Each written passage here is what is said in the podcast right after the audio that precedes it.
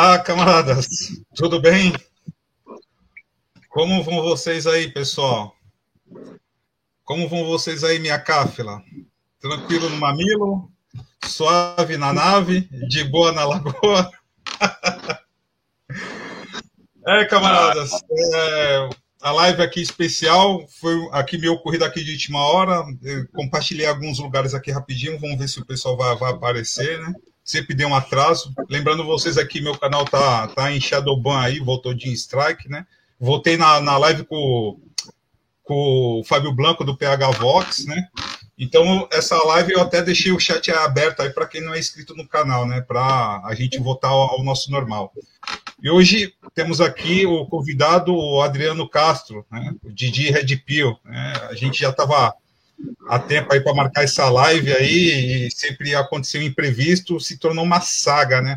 Mas hoje deu tudo certo aí, ele está presente aqui, estou muito feliz aí por ele estar aqui, por ter aceito o convite. E, Didi, muito obrigado aí, e deixe suas considerações iniciais e faça o jabá do teu trabalho, do teu canal aí, para o pessoal já, já ir te procurando pela, pelo YouTube, por favor. Valeu, Sérgio, obrigado. É um prazer estar aqui no Estúdio 17 TV.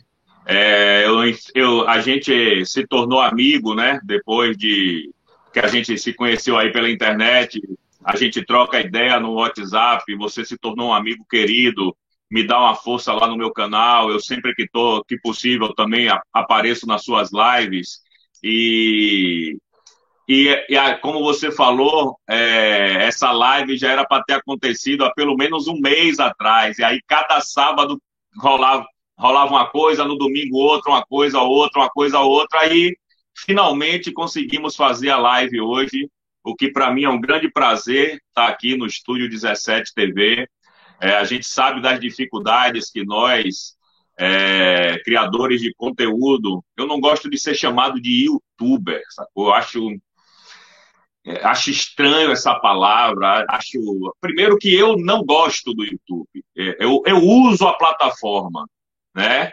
É, mas não é uma plataforma que eu goste e nem é um termo que eu goste. Então, eu prefiro criador de conteúdo, videomaker, o que você quiser, mas youtuber, eu particularmente acho muito estranho essa, é, essa denominação. Mas, enfim, deu certo. Estamos aqui nesse domingão, é, aqui em Salvador, um sol da porra, um calor miserável. Nem fui para a praia hoje porque é, tive que fazer um bocado de coisa. Eu tenho um live no meu canal hoje, o Didi Red Pill, às 6 horas da tarde. Então, convido o seu público aí a se inscrever no meu canal Didi Red Pill e também assistir a live hoje, se puderem. Vamos nessa, estou aqui às suas ordens. Aqui a gente responde todas as perguntas que vocês quiserem não tem, não tem é, é, assunto tabu nem assunto proibido.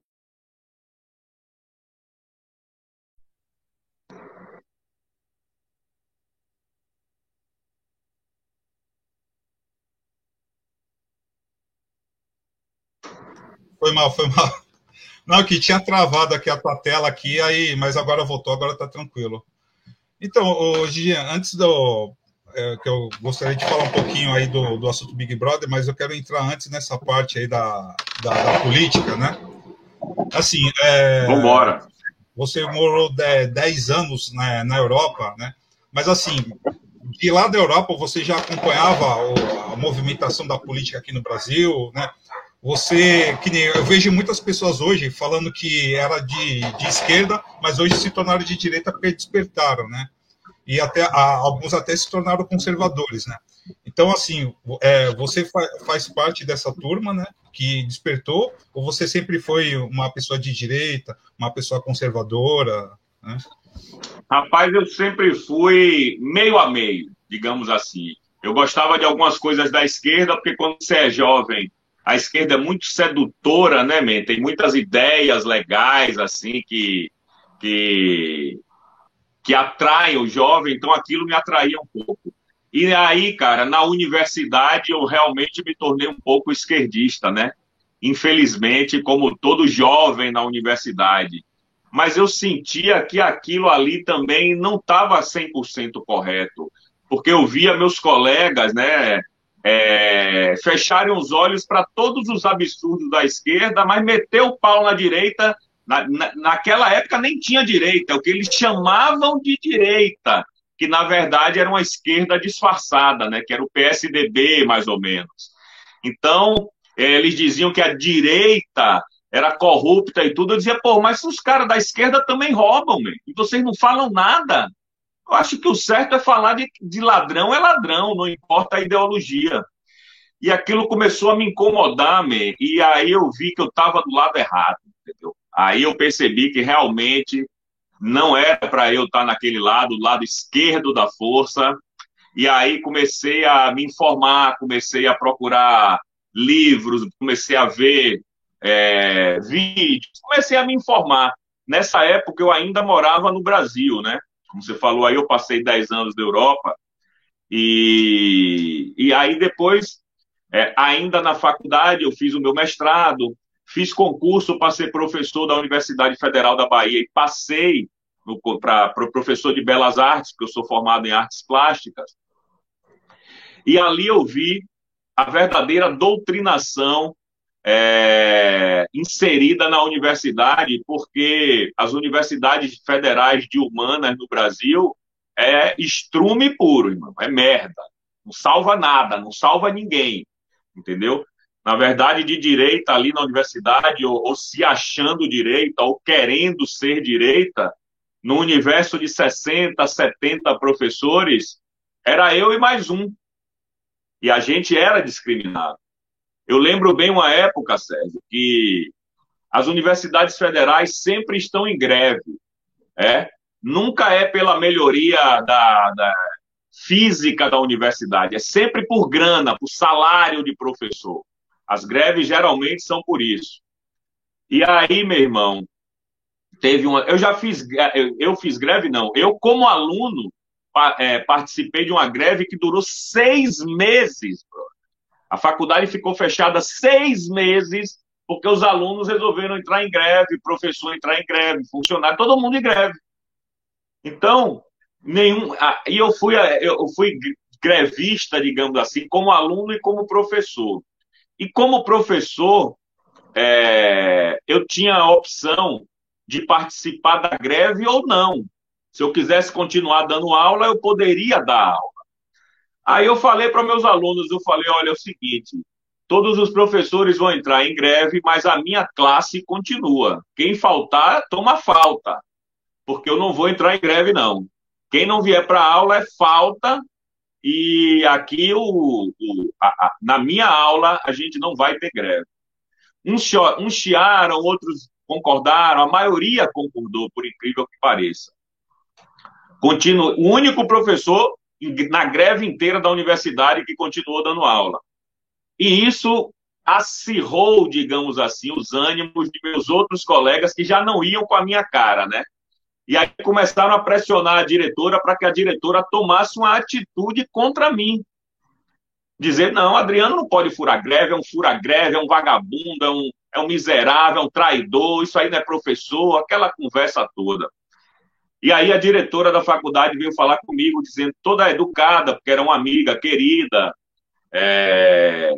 a gente deu aula na Europa, na mesma universidade. E aí, brother, ela.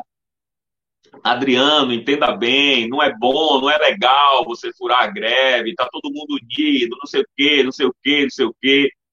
E eu disse para ela: olha, amiga, eu entendo os seus argumentos, mas Adriano vai continuar de greve. Eu não tenho medo de professor, não tenho medo de cara feia, já sou grandinho, sei me defender muito bem. Aí passou umas duas ou três semanas, eu continuei dando aula, cara, e ela veio falar comigo de novo. Só que na segunda vez ela já veio é, mais, é, como eu diria, ela já veio com, com uma, umas pedras na mão. Né? Ela falou: olha, Agora eu não estou lhe pedindo, não. Agora eu estou lhe dizendo como sua chefe aqui da universidade e você não vai mais dar aula a partir da próxima semana. Então, aí, a partir dali, velho, eu vi que que ali não era o meu lugar, na universidade não era o meu lugar para dar aula ali, não, não é, realmente era um, um antro de esquerdistas que não queriam bem do Brasil, não queriam bem dos alunos, eles queriam bem do bolso deles e acabou, ponto final, era isso que eles queriam. E aí, meu irmão, como eu te disse, eu fui convidado por uma universidade para dar aula um mês só, um mês na Espanha. E aí eu fui lá e amei a cidade de Valência, né? Que é no sul da Espanha. E aí eu falei, porra, eu tenho que vir para cá, eu tenho que vir para cá, mas sem nada concreto, sem, sem saber o que fazer, entendeu? No ano seguinte, a universidade me convidou de novo para nas férias lá da Espanha, que é em junho, eu dar mais um mês de aula, porque eles gostaram do meu trabalho, os alunos adoraram.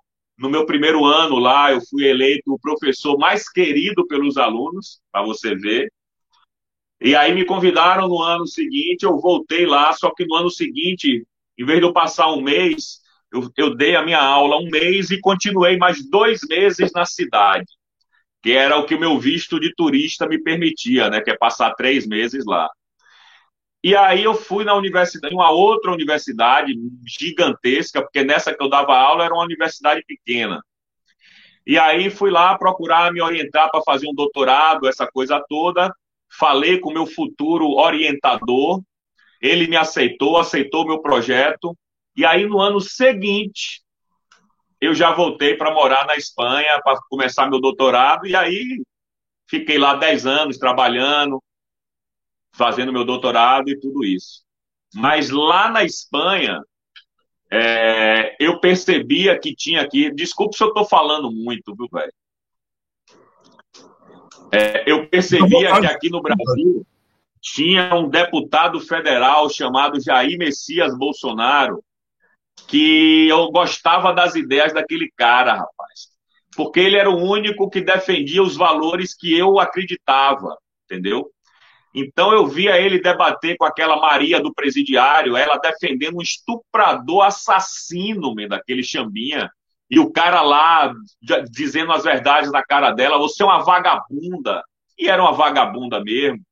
É, eu lembro dele dizer, ele, eu lembro de uma foto de Bolsonaro, ele na frente do Congresso, sozinho, só ele, com uma, uma, uma plaquinha assim, desarmamento é importante, alguma coisa assim do desarmamento. Eu falei, porra, esse cara eu tenho que acompanhar mais.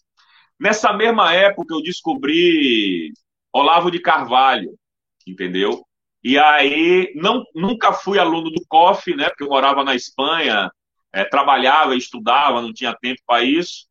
Mas lia o que chegava para mim de Olavo de Carvalho, é, comecei a me aprofundar na direita, essa coisa toda. E quando o Bolsonaro é, realmente resolveu se lançar candidato, ah, não, antes teve o impeachment de Dilma.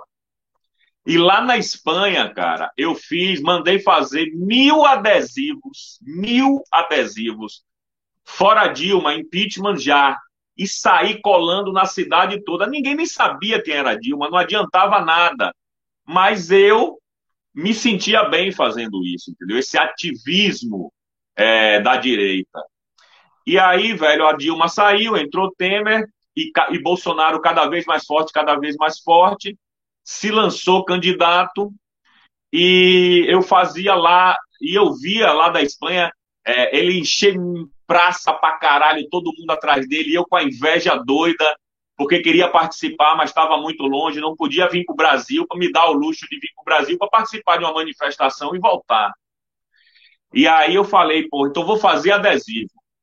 Aí fiz adesivo pra, com a cara do mito, né? Com aquele óculos de escuro daquela música Turn Down the Walls, sabe qual é?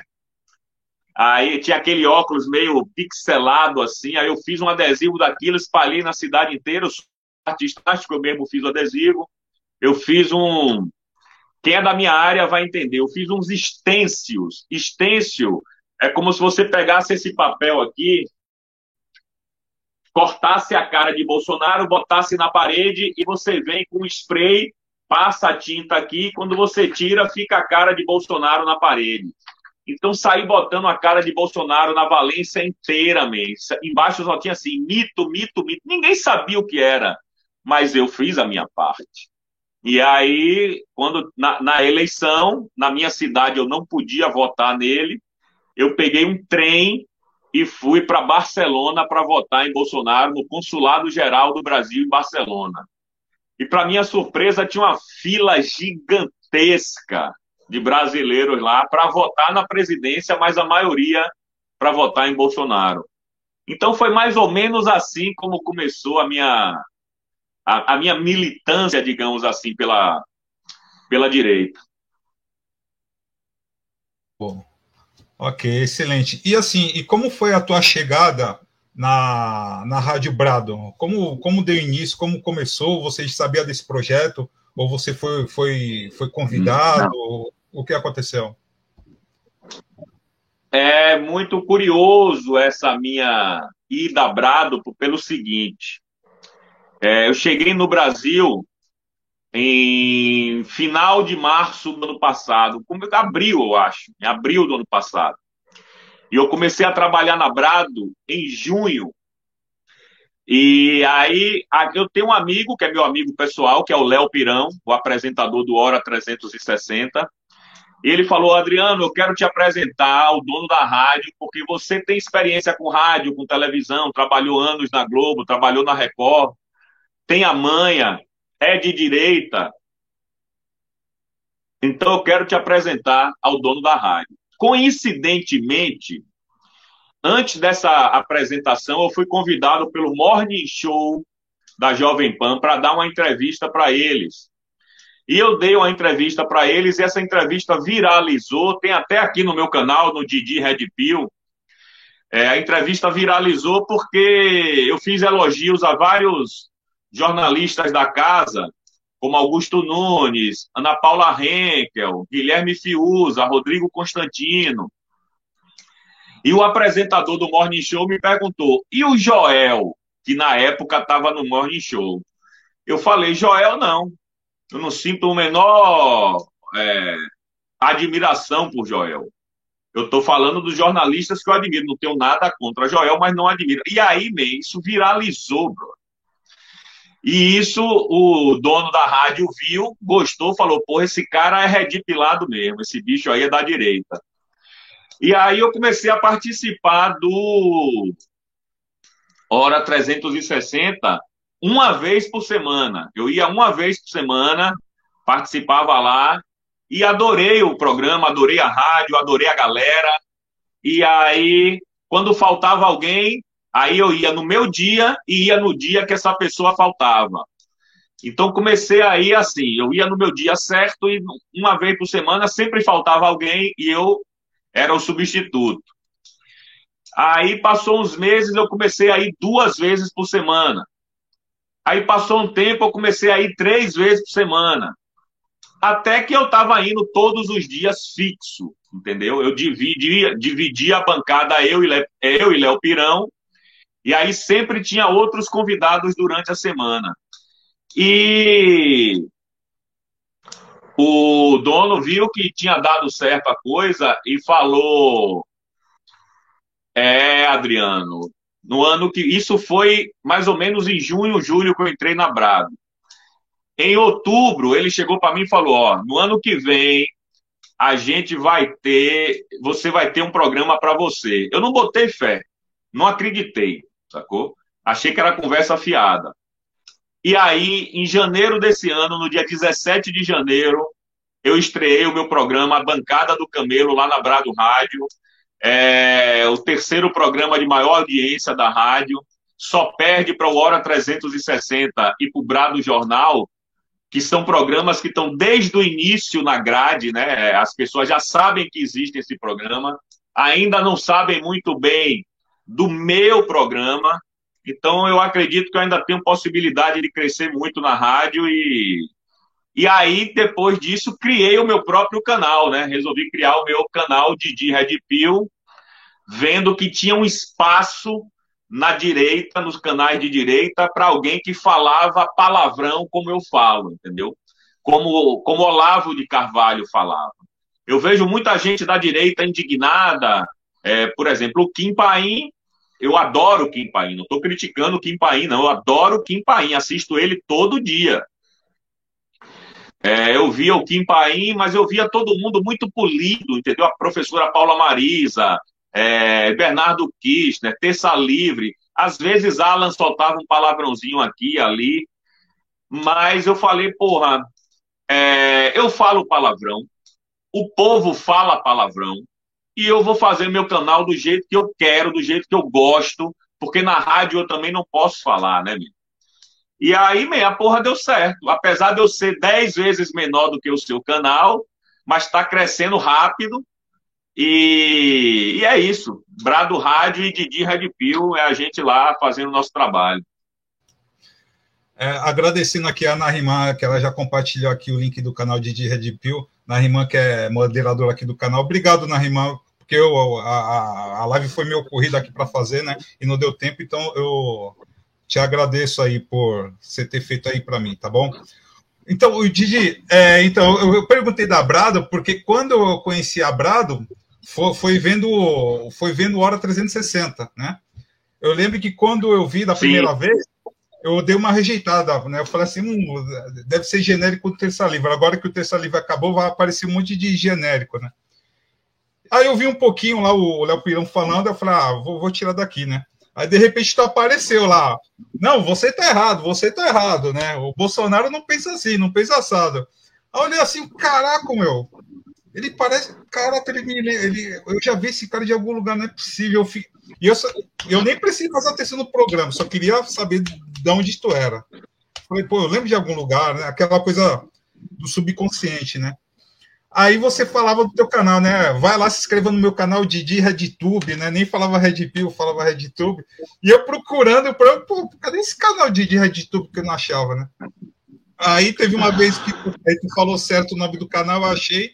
Aí eu vi um vídeo lá que você falando do, do Big Brother que participou, né? Aí que eu, putz, é, é, é, aquele Didi lá do Big Brother, não tenho certeza. Aí eu vi lá, procurei direitinho, aí eu lembrei, falei, ah, agora eu sei da, Agora eu sei que eu, que eu lembro dele, né? Porque o Big Brother 1 foi o primeiro que eu, que eu, que eu, que eu, que eu realmente parei para assistir, né?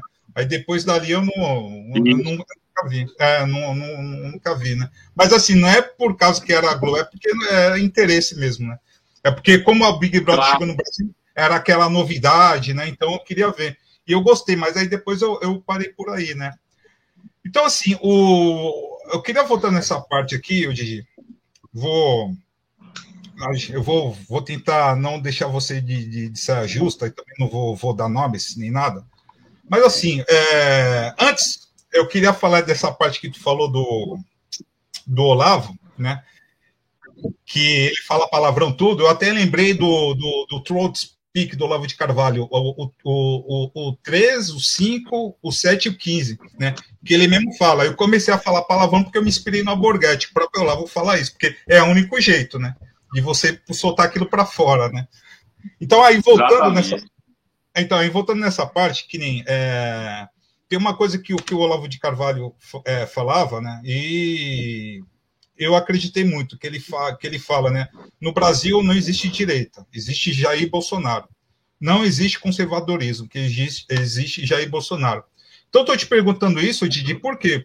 Porque eu vejo algumas pessoas se tornando conservador assim de forma instantânea, né? A pessoa é, dorme esquerdista, comunista e já amanhece falando que é conservador. Né? Que nem eu vi, que nem eu tenho um, tem um rapaz que é da política, um deputado, no, o, tem, tem um vídeo do canal dele que ele ensinava as pessoas como depilar um ânus, meu Deus do céu. Aí, do nada, ele já parece, sou bolsonarista, sou conservador, eu preservo a família, os bons modos, né? E assim, se tornou, assim, do nada, da noite por dia, um conservador, um cara de direita, apoiador de Bolsonaro, né? Então, gostaria de saber da, da sua colocação a respeito disso, o que você acha, porque às vezes eu fico com o pé um pouquinho atrás, né, a respeito dessas pessoas que aparecem do nada aí dizendo que já que, que, que é conservador, que sempre foi, né? Gostaria da, da sua opinião a respeito disso. É o seguinte, é, depois que a, os políticos perceberam a popularidade do presidente Bolsonaro, que é imbatível. Lá na Brado, a gente diz o seguinte: que Bolsonaro é a personalidade pública mais popular da história do Brasil. Veja o que, é que eu estou falando. Da história do Brasil, dos 522 anos do Brasil, não existia uma figura histórica mais popular do que o presidente Bolsonaro. Aí alguém que entende de história pode dizer assim: ah, mas Dom Pedro I e Dom Pedro II eram populares. E eram. E eram muito populares. Para a época, eles eram o que Bolsonaro é hoje. Entendeu? Dom Pedro I e Dom Pedro II, na época, era o que Bolsonaro é hoje. Muita gente não sabe disso. Mas, é, mesmo assim, guardadas as devidas proporções, é, Bolsonaro ainda é mais popular do que Dom Pedro I e Dom Pedro II, meu irmão. Então, os políticos não são idiotas. Eles sentem o cheiro do sangue e vão lá onde está a poça de sangue, entendeu? E a poça de sangue hoje é Bolsonaro, né? Mal comparando. E o que eu quero dizer com isso é o seguinte: eles sabem da popularidade do presidente e querem pongar. Você deu um exemplo de um político aí, não quis dar nome, mas eu vou dar nome. O ministro João Roma, candidato a governador pela Bahia, se diz um bolsonarista roxo, está do lado do presidente Bolsonaro que nem um papagaio de pirata, certo? Onde o presidente está, o ministro João Roma está lá, com aquele coletezinho ridículo dele, que parece um fotógrafo, um pescador, não sei, mas sempre está do lado do presidente. Pois bem, há menos de um ano atrás, menos de um ano, há uns dez meses, nove meses, João Roma que sentava-lhe o pau em Bolsonaro. O ministro João Roma, há dez meses atrás, sentava o pau em Bolsonaro. Pode, pode pesquisar, pode procurar. Então, man, é... é isso. Tem um bocado de gente agora que vai virar bolsonarista de última hora. É, inclusive, tiveram um, alguns como Daiane Pimentel, que é daqui da Bahia, uma vagabunda descarada, uma deputada de chinfrim, que traiu o presidente Bolsonaro. Aí traiu Daiane Pimentel, Moro, Wilson Witzel, Dória, Frota, Peppa Pig, uma caralhada de gente que se. MBL, uma caralhada de gente que se elegeu na onda Bolsonaro e quando eles acharam que Bolsonaro ia se fuder e estava em baixa, todo mundo pulou fora do barco, achando que Bolsonaro já era carta fora do baralho. E se fuderam. Porque aquilo ali foi um, um, um momentozinho na, na, na vida do presidente, aonde ele não teve baixa popularidade, mas ele perdeu um certo apoio político, sim, notadamente na fraudemia, ok? E aí a galera, as hienas falaram, ah, vou pular do barco, Bolsonaro se fudeu e a gente vê que ele está com a reeleição na mão. Provavelmente será reeleito no primeiro turno. E, e o João Roma, porque eu estou batendo nessa tecla, porque eu sou baiano e o ministro vai ser candidato a governo da Bahia. É, durante a fraudemia, João Roma apoiou, olha, olha, ó, presta atenção nas minhas palavras. Ele apoiou o governo do PT na Bahia com o fechamento de tudo, com o lockdown da porra toda, apoiou o papelzinho, aquele papelzinho que te dava é, acesso a você entrar nos lugares, entende? Apoiou a picadinha, ou seja, apoiou toda uma agenda que o presidente Bolsonaro sempre foi contra. E de uma hora para outra, João Roma virou bolsonarista. Também. É, aí você me pergunta assim, pô, Didi, ele virou bolsonarista, mas Bolsonaro está indicando ele para o governo da Bahia. É, velho, existe o seguinte, a gente é cristão, eu sou, acho que você é também. A gente acredita na mudança do ser humano, entendeu? Uns são pilantras mesmo, vagabundo descarado. Outros mudam de verdade. Se você me perguntar qual é a de João Roma, eu não sei. Eu não sei se ele mudou de verdade ou se ele apenas quer ser governador da Bahia. Entendeu? O fato é que o presidente apoia ele, deve ter os seus motivos, né? O presidente tem informações que a gente não tem. E eu acredito em Bolsonaro, irmão. Para mim é o seguinte: é Bolsonaro em primeiro lugar e depois vem todo mundo. Se Bolsonaro disser assim, Adriano, o meu candidato na Bahia é o, é o vira-lata caramelo, eu vou fazer campanha por vira-lata caramelo. Entendeu, meu irmão? E acabou, porque eu confio no homem. Aí muita gente vai dizer: ah, Didi, mas ele traiu os conservadores, ele não está levando a agenda conservadora e de direita à frente. Não está. Com STF contra, Congresso contra, Senado contra, mídia contra, o cara remando contra a maré sozinho.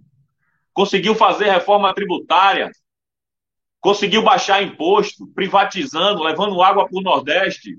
Ele não é Jesus para fazer milagre. Mas nos quatro anos dele, quanto está o dólar hoje mesmo? Quanto está o dólar hoje? Você não sabe, né? 4,78. Não, não, não sei. 4,78. Há 20 dias atrás estava mais de 5. Há um ano atrás estava quase 7. Entendeu, man? Então o cara faz o que pode, meu irmão. É... E, e eu não acho que ele traiu o movimento conservador, não. Eu acho que ele faz o que ele pode. A gente sabe que o STF fica sacaneando ele e, e é difícil, né, brother, remar contra essa maré daí. Mas também no segundo mandato, ele poderá indicar mais dois ministros e aí acho que a coisa vai começar a melhorar para nós conservadores. Ok, entendido. Bom, a gente chegou aqui em meia hora de live, camarada. A gente vai ter que fazer uma live aí. Acho que, acho que uma hora dá para fazer, não sei, porque o Didi daqui a pouco tem que sair. Então já vamos mudar um pouquinho aqui da, da do vinho para o vinagre.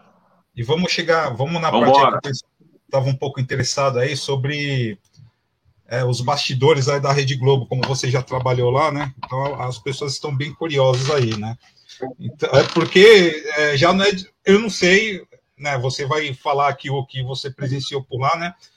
É porque é, tem muitos relatos, né? Alguns podem ser verdadeiros e outros não, que a maioria dessas pessoas que trabalham é, na, na Rede Globo de, é, de, televisão, eles têm, eles, a maioria deles, eles são ocultistas, fazem algum tipo de pacto né, para serem famosos, terem fama, dinheiro. Né, tem até a lenda lá que é, que lá na Globo tem o, o, camarote do despache, lá onde a pessoa vai lá para conversar com o capiroto, é um monte de coisa que aparece aí, né? Tem algumas assim que fica até difícil de você acreditar, né? Então, assim, como você já esteve lá, já trabalhou, né?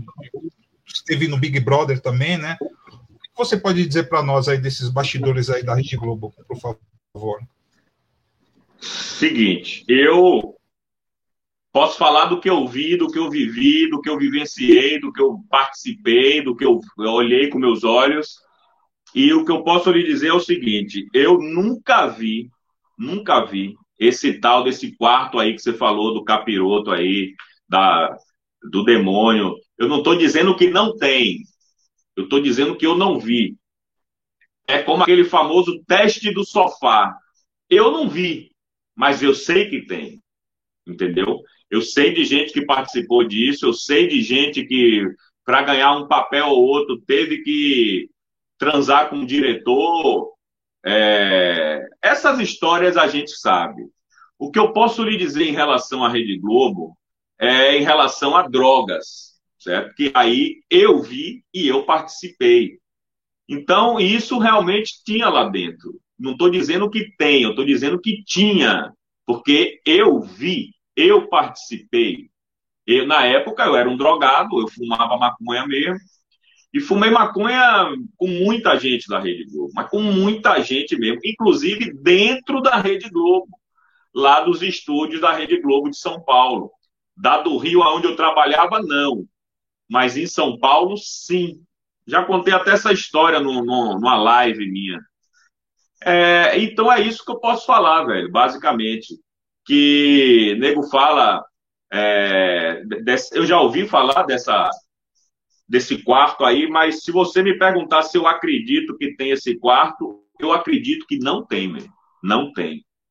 Mas, em compensação, tem todo esse joguinho de poder, de você querer se dar bem, você tem que dormir com certa pessoa, é, participar das festinhas onde eram regadas a sexo, drogas e rock and roll. Isso tinha, certo? Mas negócio de, de quarto do diabo eu nunca vi, não, né? Ok. Então, e o, sobre o Big Brother, cara, o que, que você pode falar aí para nós aí? Porque muitas pessoas falam que é tudo armação, que é tudo montado, que eles já, eles já escolhem né, o eliminado, já escolhem quem vai ser o campeão. Isso realmente acontece? Eles formam os casais, que é tudo, é tudo planejado para ah, você vai ficar com fulano tal, você não vai ficar com ninguém, né? É tudo, é tudo montado, é tudo já, já tem todo o roteiro por trás. Olha só, Sérgio, eu só posso falar do que eu vivi, do que eu vi e do que eu vivenciei. Eu só posso falar então do Big Brother 1, que foi o primeiro. Se você me perguntar se eu acredito em Big Brother, eu vou lhe dizer não. Eu não acredito. Não acredito em votação. Acho que é um bando de idiota que perde, porque você paga para ligar para lá. Né? Pago. Então eu acredito que é um bando de otário que liga para lá achando que vai mudar algum resultado de uma votação. Não vai. Não vai mudar resultado de nada. Se o Brasil inteiro ligar e eles quiserem que a outra pessoa ganhe, é a outra pessoa que vai ganhar e acabou. No meu Big Brother, não teve é, essa direção de Boninho para dizer: ó, oh, é, Bambam, você vai ficar com Chayane, como eles ficaram, por exemplo. Não tinha isso. Você fica com quem você quiser ou não fica, a depender do seu entrosamento ou não. O que eu posso lhe dizer, mas sem entrar em detalhes, porque esses detalhes, eu estou preparando um vídeo justamente para falar desses detalhes lá no meu canal. É, tu é falou que, que vai fazer provas são né? de... É o quê? Não, eu sei, eu vi ontem, tu falou que vai fazer uma live especial para os membros, né? Falando mais a fundo sobre isso, né? É, não vai ser uma live, vai ser um vídeo, né? Vai ser ah, um vídeo okay, que okay. eu vou falar só para os membros, é, mas só para quem é membro, não para quem é assinante, entendeu? Para quem é okay. membro, para quem me ajuda financeiramente no canal, é, eu vou fazer um vídeo para a galera entender o que é que rola. Mas eu posso lhe adiantar o seguinte: é, existem provas, por exemplo, a prova do líder. O cara faz aquele teatro todo é, e em algumas provas a Rede Globo bota o dedinho dela lá para dizer não. Por exemplo, tem João e José disputando. Ela quer que João ganhe, João vai ganhar a prova, irmão pode ter certeza absoluta que João vai ganhar a prova. Aí você me pergunta, ah, Didi, como é que você sabe? Porque eu fui o João da minha época, entendeu? Eles quiseram que eu ganhasse uma prova e eu ganhei a prova. Aí você me pergunta, como é que você sabe disso? Porque quando eu saí do Big Brother, a diretora que já está falecida, Eugênia Moreira, que era esposa do diretor do Fantástico, Luizinho Moreira, meu brother. É, ela me contou toda a armação, tu, tudo como era feito, tudo como era arquitetado para que um determinado participante, participante ganhasse a prova ou não. Eu acho que eles também podem determinar quem vai ser o vencedor, mas não desde o início, não desde o primeiro dia, ok? Eles esperam o jogo andar, eles esperam ouvir na rua o que é que o povo acha de cada um, entendeu? E aí, se coincidir com o que eles gostam, beleza. Eles vão direcionar para esse cara ganhar. Se não coincidir, o povo que se foda. Porque vai ganhar quem eles querem que ganhe mesmo e acabou. Porque se eles manipularam uma prova para eu ganhar, por que, é que eles não podem continuar manipulando até hoje o BBB 22? Entendeu? Quem me garante que não? Eu não confio em Boninho. Boninho, cara, é um bom diretor de TV. Ele é competente no que ele faz. Isso é, é não tenha dúvida. Mas para você ter uma ideia, né, Boninho chegava lá no BBB de Ferrari. Ok? Ele, ele parava no estacionamento lá da Globo de Ferrari sempre foi um playboy, é filho de Boni, né? Um dos maiores homens, homens mais ricos do Brasil. Então, ele sempre foi um playboy, deve o emprego dele ao pai, porque se o pai não fosse quem é na Globo, ele jamais estaria lá dentro. Então, é um playboyzinho que se criou lá dentro e que hoje em dia virou um lacrador. Virou um, um, um, Porra, nem sei explicar o que é que Boninho. Ele não era assim, não. Não estou dizendo que ele não era de esquerda, porque eu acho que ele sempre foi. Mas do jeito que é hoje em dia, nojento do jeito que é, ele não era, não, meu. Então, hoje em dia, na Globo, no, o Big Brother é. Primeiro, que é quem tem muito seguidor nas redes sociais, né? O critério é esse. E eu já acho isso errado. Acho que tem que levar gente real, mesmo que não tenha seguidor, nem que não tenha nem rede social, mas tem que levar pessoas com personalidades diferentes, entendeu? Mas não é assim que a banda está tocando. O Big Brother, é, no meu tempo, quando eu saí, nego fazia cara feia para mim, mesmo, porque eu era BBB. Eu queria me aproveitar da fama. Eu era um cara que, que era um Zé Ninguém, que se tornou super conhecido do Brasil inteiro então, essa fama que eu ganhei instantaneamente, a galera da Globo fechava a cara para mim. Hoje em dia, não. Hoje em dia, os BBBs são mais famosos do que os atores, atrizes e atores da Globo, mesmo. A mulher sai com 30 milhões de seguidores, meu irmão. É mole?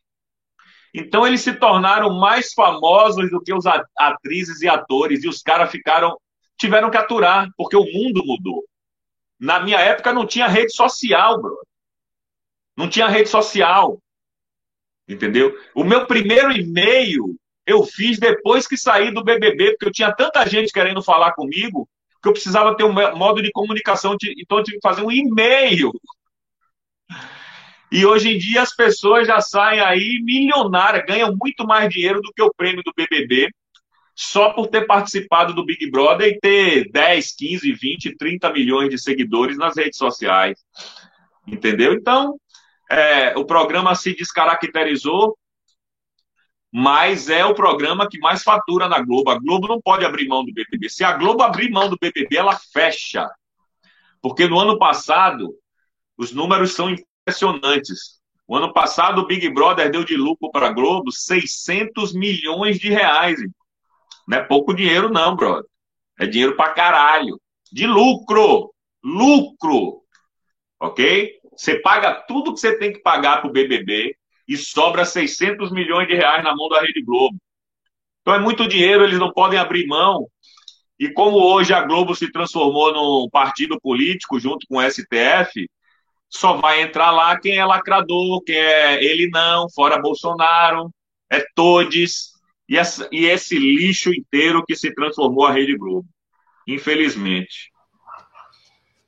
É, a gente sabe que a grande parte grande parte do meio artístico são esquerdistas ali. Né? E na parte do, do, do, dos participantes aí do, Big Brother, dos que vocês conhece, do que você conheceu lá, tem algum lá que, tirando o Bruno Saladin, que você já falou, né? Tem algum que é realmente de, de que não é esquerdista? Olhe só.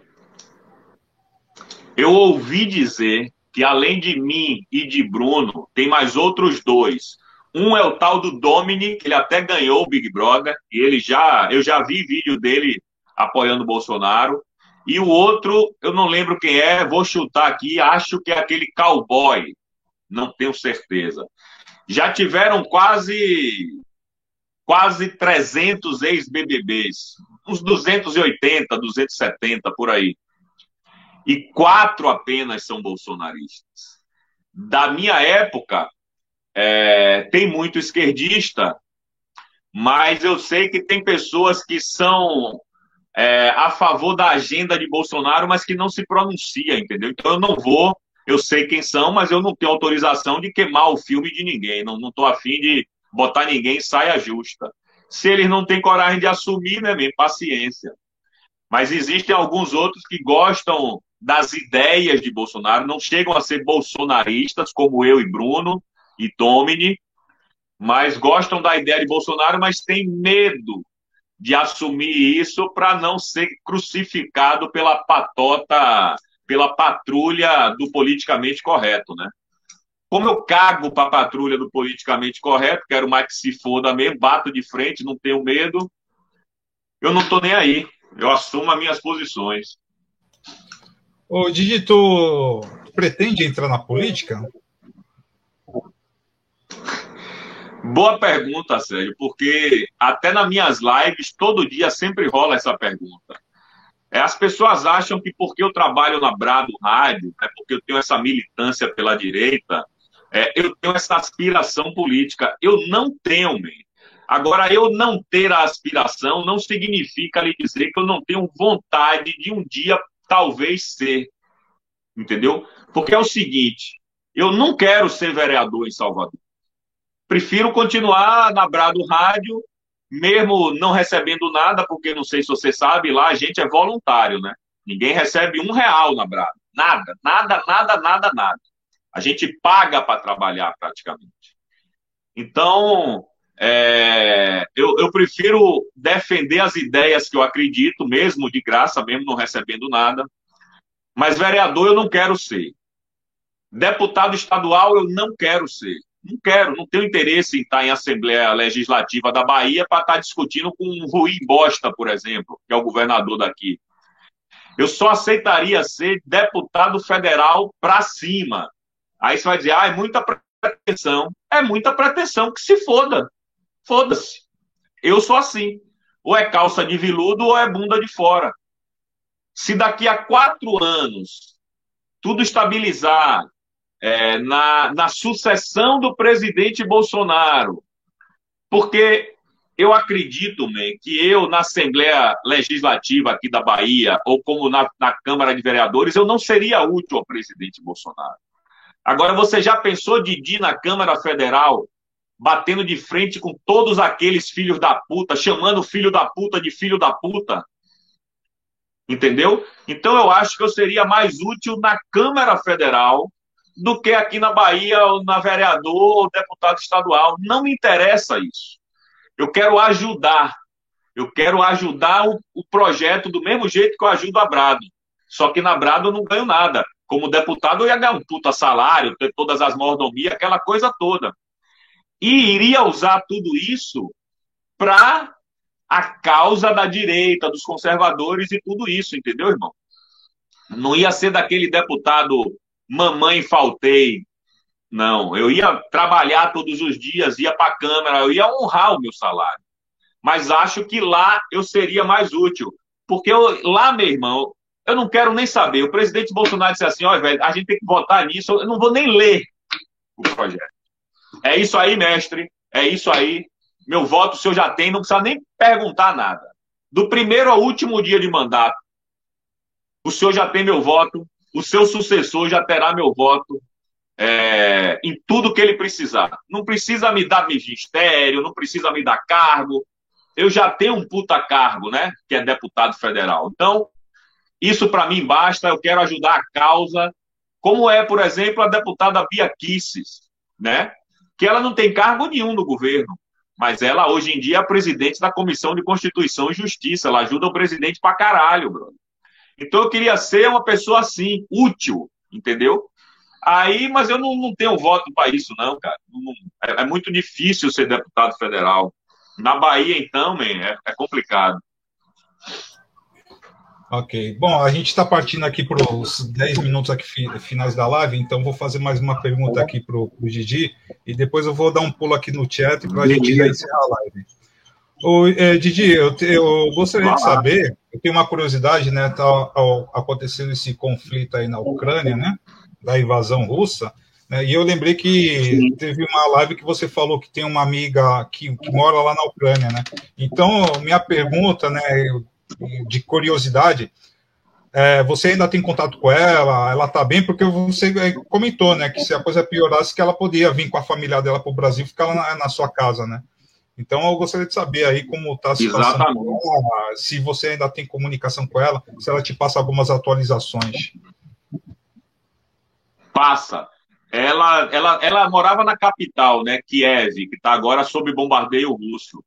É, ela se ficou de Kiev, ela foi para uma cidade a 200 quilômetros de lá, onde a guerra, digamos assim, ainda não chegou.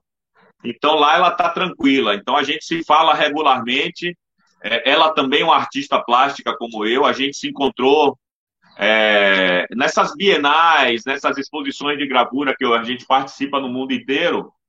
Então, a, a gente sempre participava junto, então a gente fez uma amizade. O nome dela é Oleisha Duraeva. E, e ela está bem, ela está com a família, é, você tem razão. Eu ofereci aqui a minha casa no Brasil para ela vir com a família inteira, o marido e dois filhos. A casa é grande, ela podia ficar aqui o tempo que ela quisesse, mas eu acho que ela não está conseguindo sair da Ucrânia. Ou não quer, ou não está conseguindo. Não perguntei isso a ela. Mas ela está bem, graças a Deus, ela e a família está bem. Mas, porra, ela teve que largar o trabalho, ela teve que largar a casa dela.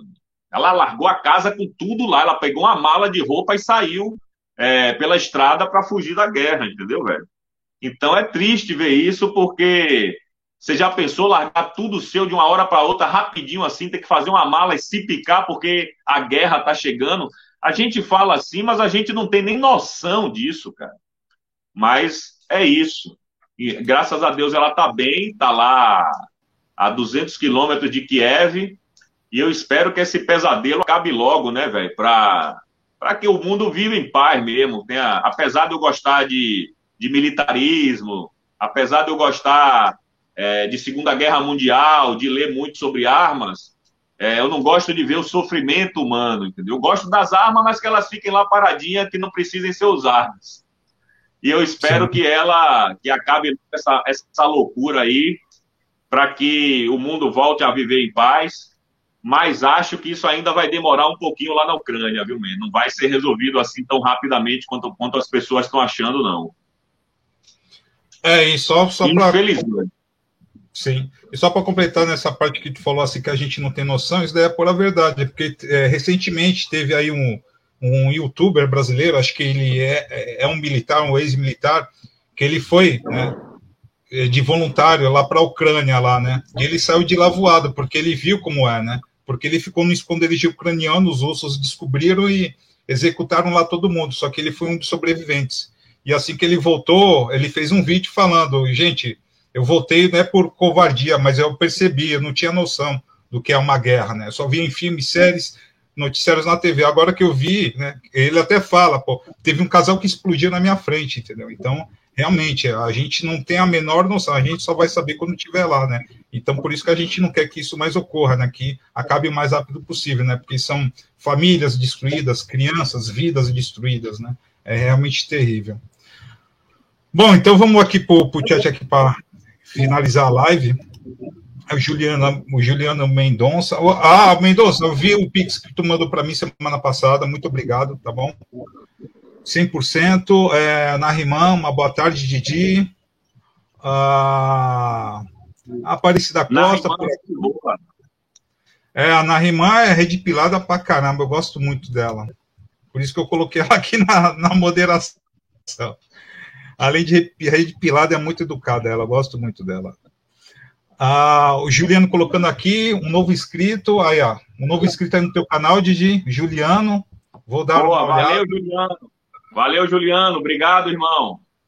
Fábio Fabão, boa tarde, patriotas, pô, beleza, Fábio Fabão, obrigado por estar aqui, muito obrigado. Maria Goretti, as escolas estão aparelhadas, doutrinação de esquerda, ah, Maria Goretti, meu professor na época fazendo campanha para Dilma. É complicado. Ah, Maria o Goretti. Fabão, o Fábio Fabão é moderador do meu canal, viu? Do Didi Red Pill. Eu sei, eu sei. De vez em quando ele, ele é aparece nas minhas lives aqui. Gente boa pra Grande caramba. Figura. Grande figura. Ele, ele tá no meu grupo lá do, do, do Telegram, lá, eu, eu, coloquei ele lá, gente boa pra caramba. É, ele é mesmo. A maioria dos apresentadores de telejornais são de esquerdas. Light Poderosa, Didi, você poderia falar sobre os bastidores podres do BBB? Já falou? Falei. Já falou? Ah, deixa eu ver aqui. Ney CSP. Salve, salve. Bem-vinda. Ney CSP é moderador do meu canal também. Ney CSP também é moderador do meu canal. É, é, virou o chat dos moderadores aqui, meu. É, é. Ele me chama de Didi Bolo Doido, esse maluco. É.